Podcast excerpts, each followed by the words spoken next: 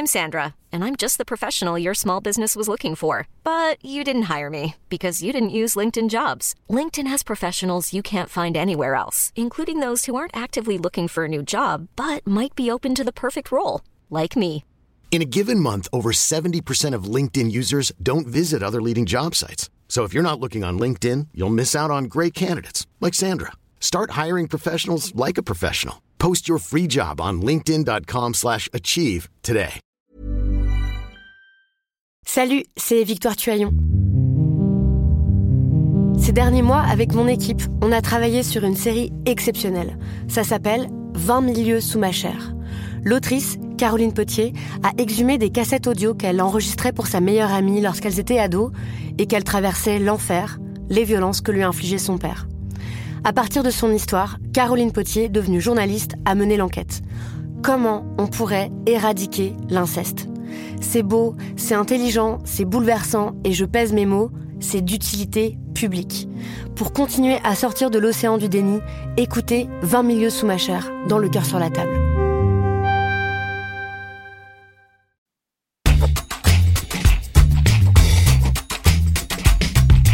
Salut, c'est Thomas Rozek. On a vraiment failli y arriver. Il s'en est fallu de peu pour qu'en France, après des années de rappel qu'ils et elles étaient en train de crever la gueule ouverte, les artistes auteurs, soit les dizaines de milliers de personnes qui font vivre notre imaginaire via leurs livres, leurs BD, leurs scénarios, les artistes auteurs donc soient enfin dotés d'un véritable statut de protection, pris en compte, représenté. Au mois de janvier, on en avait parlé dans ce podcast, la lumière était venue d'un rapport baptisé le rapport Racine, remis au gouvernement et dans lequel se trouvaient de nombreuses pistes pour sortir les artistes auteurs de la précarité grandissante dans laquelle ils et elles n'ont de cesse de s'enfoncer. Et puis, plus rien. Pire, la crise du Covid, le confinement et ses possibles suites économiques risquent d'aggraver encore plus la situation. À ça s'ajoutent les crispations qui voient désormais s'affronter la nouvelle génération d'auteurs et d'autrices et les vénérables organismes supposés les représenter toutes et tous. Face à ce grand bazar, soyons clairs, on a eu envie d'en savoir un peu plus et ce sera notre épisode du jour. Bienvenue dans Programme B.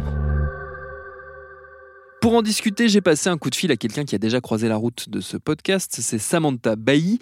Elle est autrice et scénariste. Elle est aussi présidente de la Ligue des auteurs professionnels, qui est un des fers de lance de ces revendications que j'évoquais à l'instant. J'ai commencé par lui demander de faire un petit retour en arrière sur la situation avant la pandémie et le confinement, et sur ce fameux rapport Racine qu'on évoquait plus tôt. On pourrait faire un dans les épisodes précédents pour se resituer. Oui, donc le rapport Racine euh, était vraiment un rapport très attendu, euh, avec beaucoup d'espoir, puisque c'était le premier grand diagnostic, on va dire, euh, porté euh, sur euh, l'ensemble de la population des artistes-auteurs. Donc pour rappeler sociologiquement, c'est autant les écrivains, les écrivaines que les dessinateurs, les dessinatrices, les photographes, les graphistes, les sculpteurs, les sculptrices, bref, bah voilà, l'ensemble des créateurs et créatrices, on va dire. Quand ce rapport est sorti, on était tous très agréablement surpris de sa qualité, de sa densité, de son indépendance aussi euh, dans, dans le diagnostic qui était fait de dire que oui, il y avait un grave problème, que les artistes-auteurs étaient dans l'angle mort des politiques culturelles, que leur rémunération se dégradait de manière très impressionnante et inquiétante, que leur régime de sécurité sociale posait mille et un dysfonctionnements et mettait même euh, à l'index un certain nombre de scandales sociaux comme le scandale de la GSA dont maintenant on a beaucoup entendu parler, qui est que notre organisme de sécurité sociale pendant près de 50 ans n'a pas fait son travail en partie de recouvrement des cotisations, ce qui est quand même euh, dramatique pour euh, des auteurs et autrices qui vont arriver à la retraite et qui vont se retrouver sans rien et sans compensation de préjudice pour le moment. Et euh, on a été, il faut pas se mentir, à la Ligue des auteurs professionnels, mais beaucoup d'autres organisations d'artistes-auteurs euh, déçus par les annonces du ministre qui finalement euh, reprenait quelques morceaux des préconisations du rapport qui, qui lui était très dense et très complet. Et finalement, l'a un peu vidé de sa substance euh, par des non-partis pris, en fait. C'est-à-dire que euh, sur la question du rééquilibrage du rapport de force avec les éditeurs, dans notre cas, voilà, il y a eu vraiment euh, une forme de je botte en touche, euh, je vous devez vous entendre autour d'une table. Bah oui, mais en fait, ce qu'on est en train d'expliquer, c'est que ça fait des années qu'il y a des discussions autour d'une table et qu'on ne peut pas avancer parce que le rapport de force est déséquilibré. Donc, il y a eu une vraie déception. Et là, euh, bam, entre guillemets, la crise du Covid est arrivée, donc a un peu euh, tout balayé. Et je dirais que la crise a joué le rôle de révélateur parce que on s'est rendu compte que finalement, tout ce qui était dit dans les préconisations du rapport Racine s'appliquait dramatiquement dans cette situation, puisqu'on s'est rendu compte bah, que en fait on ne savait pas identifier les artistes auteurs, ce qui est quand même grave en France, donc 270 000 personnes, que les dispositifs d'aide qui ont été pris dans l'urgence n'étaient pas adaptés en fait en fonction des situations. Soit il y a eu des fonds sectoriels abondés d'argent d'État euh, dont les critères étaient déconnectés avec nos métiers ou qui ont fait un peu un effet de saupoudrage euh, sur une population d'artistes-auteurs très réduite alors que le but était de toucher massivement. Et pourtant, je dirais que dans les points quand même euh, positifs qu'a essayé de mettre en place ce gouvernement, c'est qu'il s'est dit bah on va aussi prendre des mesures transversales, on va faire l'effort d'intégrer les artistes auteurs à des dispositifs comme tous les Français.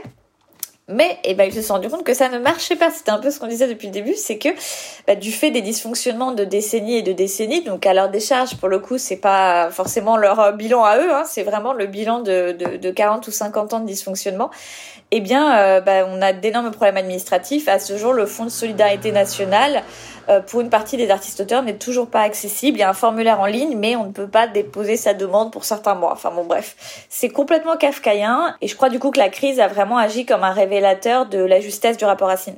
Ce qu'on a constaté, euh, quels que soient les, secteurs d'activité, c'est que les inégalités étaient effectivement euh, creusées encore plus euh, brutalement avec cette crise du Covid. Est-ce que ça appelle, selon toi, une remise à plat qui était déjà le souhait depuis longtemps, notamment du, de la Ligue des auteurs professionnels, une remise à plat totale de, du statut d'artiste-auteur Je dirais que on a déjà des outils en fait dans, dans ce statut. Alors pour résumer, un statut, c'est vraiment l'ensemble des règles qui régissent une profession. Donc, c'est-à-dire que c'est l'ensemble des textes de loi qui vont traiter des artistes-auteurs.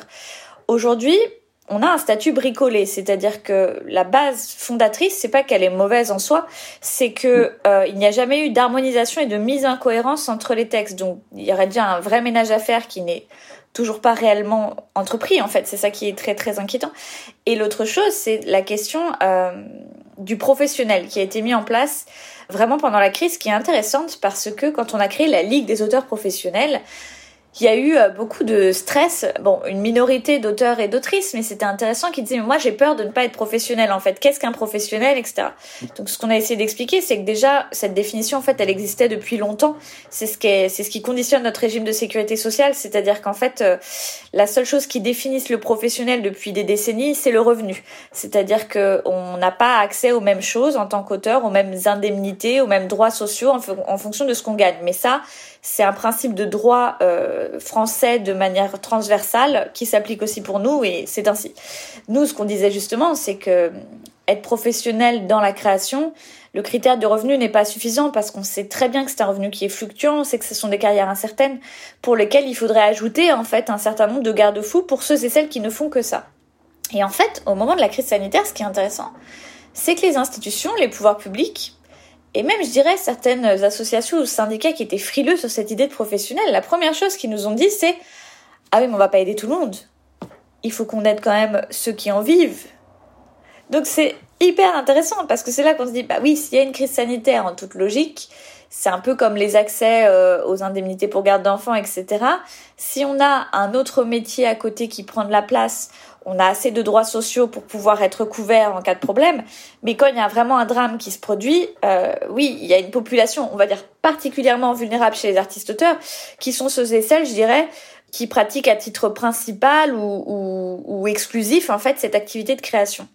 Donc on a mené une petite enquête euh, avec beaucoup de répondants qui euh, étaient à 80% en fait euh, des auteurs et autrices du livre qui consacraient leur vie à la création et qui n'avaient pas d'autres sources de revenus en réalité que leur revenu de création. Mais sociologiquement là où c'était intéressant, c'est qu'on a découvert que soit ils exerçaient plusieurs métiers, par exemple, je suis scénariste euh, d'audiovisuel, mais je suis aussi dessinateur de BD, par exemple. Mais aussi, ils exerçaient dans plusieurs secteurs de diffusion. C'est-à-dire qu'aujourd'hui, il faut être honnête, on peut tout à fait être vidéaste, euh, par ailleurs avoir écrit un livre, enfin... Et on s'est rendu compte que finalement, il n'y avait pas de sociologie du créateur, quoi. Que quelque part, hmm. l'État réfléchissait par les circuits de diffusion et pas par le prisme de l'artiste-auteur lui-même. Ce qui est dramatique parce que, bah, quand vous êtes face à des fonds sectoriels, nous, on avait plein d'auteurs qui nous disaient, bah, j'ai publié quatre livres. En même temps, bah, quand même, scénariste de cinéma, c'est ce que je fais le plus. Alors il hmm. faut que j'aille où? Il faut que je fasse quoi? C'est un peu comme si on disait à des intermittents du spectacle, bon, en fonction de vos cachets euh, de cette année, si vous avez plus travaillé en plateau au niveau du théâtre ou je sais pas au niveau de la télé, vous allez avoir accès à des aides différentes. C'est hyper bizarre quoi. Donc il y a on s'est rendu compte qu'il y avait aussi une absence de sociologie du créateur qui était hyper préjudiciable à ce niveau-là. L'une des choses qu'on a constatées aussi, c'est en tout cas du point de vue extérieur, c'est une forme de changement de, de génération ou de changement de, de, paradigme, c'est un mot qui est très à la mode euh, en ce moment, euh, dans, la, défense justement de, ces droits de ces artistes-auteurs. Je pense à un exemple très précis qui est le conflit qui a opposé euh, un membre de la Ligue des auteurs, qui est Johan Sfar, dessinateur de BD et scénariste de bande dessinée, à, une institution vénérable qui est la Société des gens de lettres. Est-ce qu'on peut raconter un peu ce qui s'est passé, qui sont les forces en présence et quel sens ça a pour toi? Je trouve que c'est très intéressant en fait ce qui s'est passé parce que, euh, alors pour le coup, moi, en tant que présidente de la Ligue des auteurs professionnels, j'ai beaucoup travaillé avec la Société des gens de lettres. La Société des gens de lettres, euh, c'est une institution euh, qui date de Balzac, mais si on doit resituer un peu son historique, elle n'a pas été exactement créée par Balzac. Elle a été créée justement par un propriétaire de journal. C'est assez intéressant, donc par un éditeur en fait qui a regroupé des écrivains et qui a créé cette Société des gens de lettres. C'est d'un point de vue du livre, je dirais un, précurseur à l'époque, euh, au 19e, de la défense en fait des auteurs et des autrices. C'est très intéressant dans les, dans les parcours, dans les combats qu'ils ont menés. Mais avec une ambiguïté, c'est que dès le départ, ils étaient organismes de gestion collective, c'est-à-dire qu'en fait, ils collectaient des droits. Et c'est intéressant parce que dans leur ADN et dans leur fondation, ils expliquent que leur but c'était d'aider les plus démunis aussi. Il y avait vraiment un, côté un peu euh, un peu charité dans l'histoire de la société des gens de lettres. Et aujourd'hui, la société des gens de lettres, elle a un positionnement euh, et je le dis parce que moi j'ai été adhérente pendant très longtemps, hein, donc euh, il n'y a pas d'hostilité vraiment de ma part, hein, très ambigu parce qu'elle est à la fois elle a été organisme de gestion collective et elle l'est plus parce qu'elle a subi une rébellion en mai 68 où les auteurs ne se sentaient plus représentés. Donc elle a vécu une scission qui a été extrêmement violente. Donc elle ne, elle, a encore des legs, etc. Mais elle n'a plus cette fonction première. Mais elle l'est encore juridiquement. Étrange. Elle ne peut pas être syndicat parce que c'est une association d'utilité publique et que de fait, elle a un lien avec l'État qui est très fort. Elle a notamment un bail amphithéotique avec l'État, c'est-à-dire que l'hôtel particulier dans lequel siège la Société des gens de lettres, euh, c'est un deal en fait entre l'État et la Société des gens de lettres à ce niveau. Ce qui explique quelque part ces liens avec l'État qui bah, va proposer qu'elle soit opérateur d'État au moment de crise et qu'elle reverse des aides. Et en même temps, bah, elle se dit aussi syndicat, c'est-à-dire qu'elle dit bah voilà moi je représente la profession, je défends. Et je crois que là on a été face à un moment où en temps de crise, la Société des gens de lettres s'est un peu révélée dans sa fonction peut-être euh, la plus grande, c'est-à-dire, bah moi je vais faire ce que fait l'État en fait, je vais vous distribuer des aides, et ça a été vraiment sujet à polémique parce que ces aides n'étaient pas adaptées, donc ça a remis en question la capacité de la Société des gens de lettres à connaître nos métiers et à les évaluer, et sans trop savoir si c'était la Société des gens de lettres qui décidait ou l'État, parce qu'à un moment donné où elle est prestataire, il y a quand même un lien contractuel qui peut-être l'empêchait aussi de, de faire ce qu'elle voulait, ce qui est tout à fait possible. Et donc Johan Sfar, à un moment donné, prend la parole sur France Inter et bah, pousse un coup de gueule en fait général. Le sentiment que j'ai, là je parle uniquement pour moi, c'est que les instances gouvernementales ont essayé d'agir et ont été euh, stoppées net euh, par euh, par les, les, groupements qui sont censés nous représenter et qui nous représentent bien mal en fait. Ah, ah, alors en, en, effet, ça c'est une une affirmation sévère. oui. non, mais je peux le dire, je peux le dire très simplement. Il y a des organismes comme la Société des gens de lettres qui sont censés représenter les auteurs et qui en fait en fait parlent pour la filière livre dans son ensemble ou pour les éditeurs. Ils touchent parfois d'énormes sommes d'argent qui ne vont pas aux auteurs et, en fait on n'est pas représenté. On a on, nous a promis qu'on aurait droit à ceci, à cela. Les, sommes ont été allouées aux organismes dont je viens de parler, c'est-à-dire des organismes qui sont censés ensuite les redistribuer aux auteurs et qui ne redistribuent rien du tout. Les organismes en question ont parfois des hôtels particuliers dans le centre de Paris. Enfin, voyez, donc je ne sais pas si vous trouverez aujourd'hui des auteurs qui ont de l'espoir. Et sort un communiqué de la Société des gens de lettres pour attaquer Johan Sfar en diffamation. Donc là, c'est quand même la sidération. Euh, et un, bon, un communiqué qui cible aussi la Ligue des auteurs professionnels euh, et surtout, ce qui est assez dérangeant, des individus, c'est-à-dire des auteurs et des autrices, c'est-à-dire qui expliquent que voilà, ils vont attaquer désormais en diffamation euh, ces individus qu'ils estiment faire surgir de fausses informations. Enfin bon, bref. Alors la réaction des auteurs et autrices, elle a été vraiment très très forte. C'est qu'il y a, je crois que là, les, les gens euh, qu'ils apprécient ou non le travail de Johan Sfar, c'était pas la question, c'était vraiment.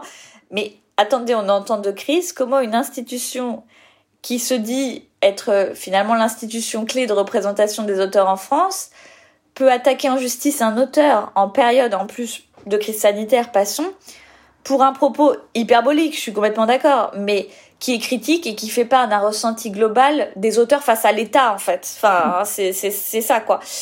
Et donc, c'est, c'est, je trouve que c'est très intéressant parce que euh, moi, par exemple, je suis citée à titre personnel dans ce communiqué, donc je pourrais attaquer pour diffamation aussi, mais je vais être sincère.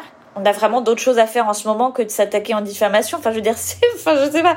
On a une crise sanitaire sur les bras, on a des auteurs et des autrices à gérer euh, où ça va super mal, quoi. Donc, on a vraiment autre chose à faire, quoi. Et en fait, parce que euh, la Ligue des auteurs professionnels a aussi refusé le bénévolat en fait d'auteurs et d'autrices euh, que proposait la Société des gens de pour siéger dans une commission où nous devions traiter des dossiers sociaux d'auteurs quoi. C'est là qu'on se rend compte du décalage, c'est-à-dire que comment on peut se battre à la fois pour la rémunération, mais estimer que des auteurs et autrices bénévoles n'ont pas à être rémunérés pour du temps consacré pour une mission qui devrait revenir en plus à l'État. Il y a beaucoup de contradictions. On sent que que l'institution euh, ne sait plus vraiment quelle est son identité et sa place en fait dans le paysage. Et c'est très triste en fait. Enfin, moi je le dis, c'est très triste parce que c'est une institution qui par ailleurs a des qualités. Je veux dire, il y a des salariés qui en interne euh, font de l'aide sociale. Enfin voilà. Mais on sent que politiquement il y, a, une vraie perte de repères profonde et une perturbation de la création de la Ligue des auteurs professionnels qui est vécue comme une euh, remise en question d'individus euh, engagés, alors que c'est pas ça que ça remet en question. C'est qu'en effet Aujourd'hui, nous sommes insatisfaits de notre système de défense, nous avons perdu des batailles, notre situation va mal, et les auteurs et autrices ont envie de s'organiser. Et la Ligue des auteurs professionnels aujourd'hui, quoi qu'il en soit, bah en un an et demi, c'est 2000 adhérents. C'est autant que les chiffres de la Société des gens de lettres en réalité si on observe avec attention son rapport d'activité. Donc bon, il y a un moment où on peut pas faire semblant que n'existe pas. Et, je pense que c'est au-delà de la génération, parce que finalement, à la Ligue, il y a des, des, auteurs et autrices qui ont la cinquantaine, la soixantaine, qui sont syndiqués depuis longtemps. Donc c'est même pas les jeunes, euh, entre guillemets, ce clivage euh, de génération, oui, peut-être dans certains modes de revendication, mais au fond, je crois que c'est vraiment la question du syndicat, c'est-à-dire on peut conseiller, on peut aider, d'accord, c'est une fonction. Mais la défense, c'en est une autre, la défense de la profession. Et nous, ce qu'on est en train de demander, c'est de véritables syndicats puissants qui protègent nos conditions de travail et nos conditions sociales. Ça va être quoi les, grandes échéances et les grands points cruciaux dans les prochains mois pour euh, les auteurs et autrices euh, français? Bah, ça, va être très intéressant parce que... Euh, pour le moment, nous savons qu'il y a un décret, il y a un projet de décret euh, que nous avons pu examiner avant la crise sanitaire qui va à l'inverse du rapport Racine, je dirais, enfin, qui a des points quand même d'élargissement de notre régime qui sont plutôt intéressants, mais sur la question de notre euh, sécurité sociale, de la gouvernance, euh, de tout un tas de sujets, c'est assez dramatique en fait. C'est vraiment, on, on, laisse la GSA, d'ailleurs on agrée la GSA et on supprime la maison des artistes qui, bah, elle avait quand même fait son travail dans les deux associations qui étaient agréées dans notre régime de sécurité sociale. On revient sur les nominations ministérielles plutôt que de donner des vraies élections professionnelles aux artistes-auteurs comme le voudrait la démocratie sociale de base dans un pays comme la France. Donc aujourd'hui, ce décret nous pose des vrais problèmes. On a, on essaye d'expliquer pourquoi. Euh, ce serait je pense vraiment dramatique qu'il passe en l'état parce que ça voudrait dire que tout serait gelé. On serait reparti pour des années et des années euh, de gel en fait. En gros, moi, ce que je ressens très très fort, c'est qu'on a une vague d'auteurs et d'autrices qui sont en demande de changements structuraux, enfin vraiment des, changements assez profonds, qui sont pas non plus des révolutions hein, en réalité. C'est-à-dire qu'on est juste en train d'appliquer le droit, le droit commun, euh, le droit français à une zone qui manifestement est un peu sortie des rails. Hein, on va pas se mentir. Et on sent une résistance. Et ce qui est intéressant, c'est que cette résistance, elle est du point de vue d'un lobbying, évidemment, des diffuseurs d'œuvres qui n'ont pas intérêt à ce que les auteurs et autrices soient mieux défendus, puisque bah, eux, leur marge aussi financière se fait là-dessus, mais aussi de certaines institutions plus anciennes qui, on le sent, vivent une forme de, de, de stress et de remise en cause de cette demande de changement. Mais euh, je pense que la clé, ça va être que les auteurs et autrices prennent euh, eux-mêmes en fait la voix et et disent euh, qu'ils veulent ce changement et qu'il y a un moment où il va pas y avoir 36 000 solutions. C'est soit il va y avoir des personnalités politiques qui vont prendre ça à bras le corps et se dire oui là il y a vraiment un problème, maintenant il faut arrêter.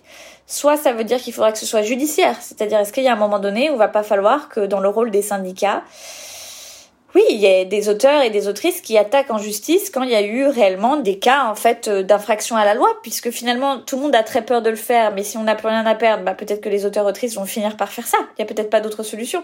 Moi, je crois quand même au dialogue social. Je suis quand même quelqu'un de compromis et de dialogue social, et je, je pense qu'il y a d'autres solutions. Mais on est dans une période très tendue où en plus on va ressentir les effets de la crise à long terme. Je pense que là, euh, enfin, tu le sais aussi, hein, mais pour les livres euh, et pour beaucoup d'autres œuvres diffusées, la rémunération, elle vient un ou deux ans après l'exploitation. Donc en fait, les, les conséquences, on va les sentir à long terme. Et si on continue d'être dans cette gestion de crise chaotique sur du long terme, je pense que ça va être l'explosion, sincèrement.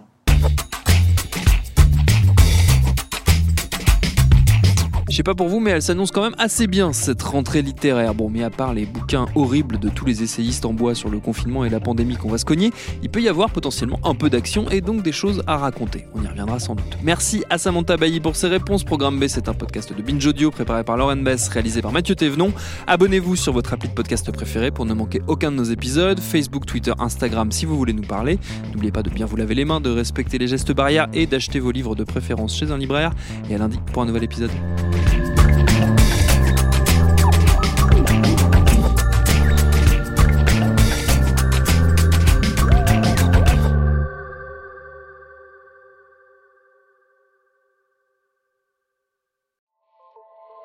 Salut, c'est Sinamir du podcast L'Affaire. En 2016, je suis monté sur un bateau de sauvetage en Méditerranée et ce que j'y ai vu n'a pas changé. En tout, depuis 10 ans, on compte même près de 30 000 morts sur cette mer. Alors, dans le naufrage, notre nouvelle enquête, j'ai voulu raconter un cas concret. Comment 130 personnes sont mortes en 2021 à la frontière de l'Europe, malgré des dizaines d'appels de détresse. Qui n'a pas pu les sauver? Et pourquoi? Qui étaient ces disparus? Et surtout, comment on en est arrivé à ne plus parler de 130 personnes qui meurent le même jour sur un bateau au milieu de la Méditerranée? Le naufrage, c'est la nouvelle série du podcast L'affaire de Paradiso Média. Une enquête que vous pouvez retrouver gratuitement chaque semaine à partir du 27 mars 2024 sur toutes les applications de podcast.